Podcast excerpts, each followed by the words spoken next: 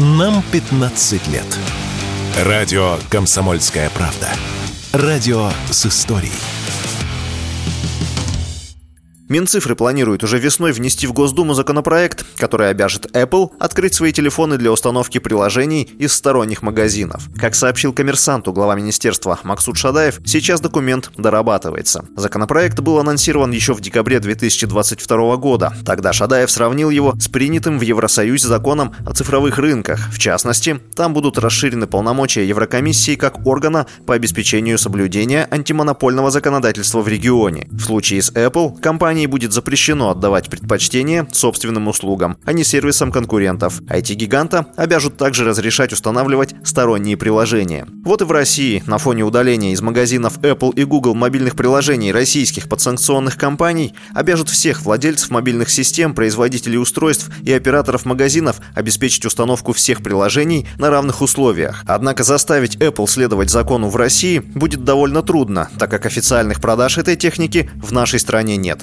рассказывает шеф-редактор интернет-портала «Мобильные телекоммуникации» Леонтий Букштейн. Данной ситуации заставить что-либо делать Apple уже трудно. Они же официально как бы уже и не присутствуют в России. Хотя по количеству денег, которые россияне вложили в эту ферму, могли бы вести себя и поприличнее. Так что это закончится таким небольшим скандальчиком, я думаю. Поставки идут э, параллельным импортом. Вообще, на самом деле, это не очень законно. Но народ судя по статистике, что мы получаем из торговых сетей, народ продолжает верить в Apple, и они четко находятся в пятерке самых продаваемых гаджетов.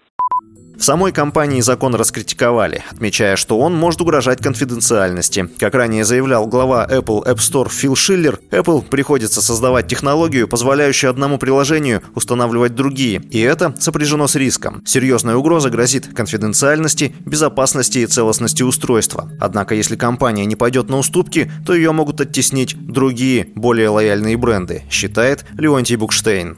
Давно уже хотят вскрыть эту закрытую систему, которая не подпускает никого к себе. Это было и раньше, но, по-моему, не особо-то удалось. Apple хотел жить только по своим правилам, со своей операционной системой. Она до сих пор существует. Так что, сохраняя свою неприкосновенность э, вообще в мире, в России они смогут, в общем-то, идти той же дорогой, но дорога тоже какая-то извилистая.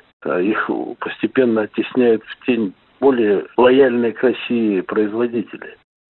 По итогам 2023 года больше всего в России работало смартфонов китайского Xiaomi, который обошел прежнего лидера Samsung. Примечательно, что доля смартфонов Apple на руках у россиян растет, несмотря на то, что продажи iPhone в России в ритейле падают. Эксперты объясняют это живучестью iPhone, которые служат в среднем дольше телефонов на базе Android, а также тем, что россияне по-прежнему предпочитают платить за престижный бренд и не готовы погружаться в разнообразие линеек других производителей. Василий Воронин, радио «Комсомольская правда».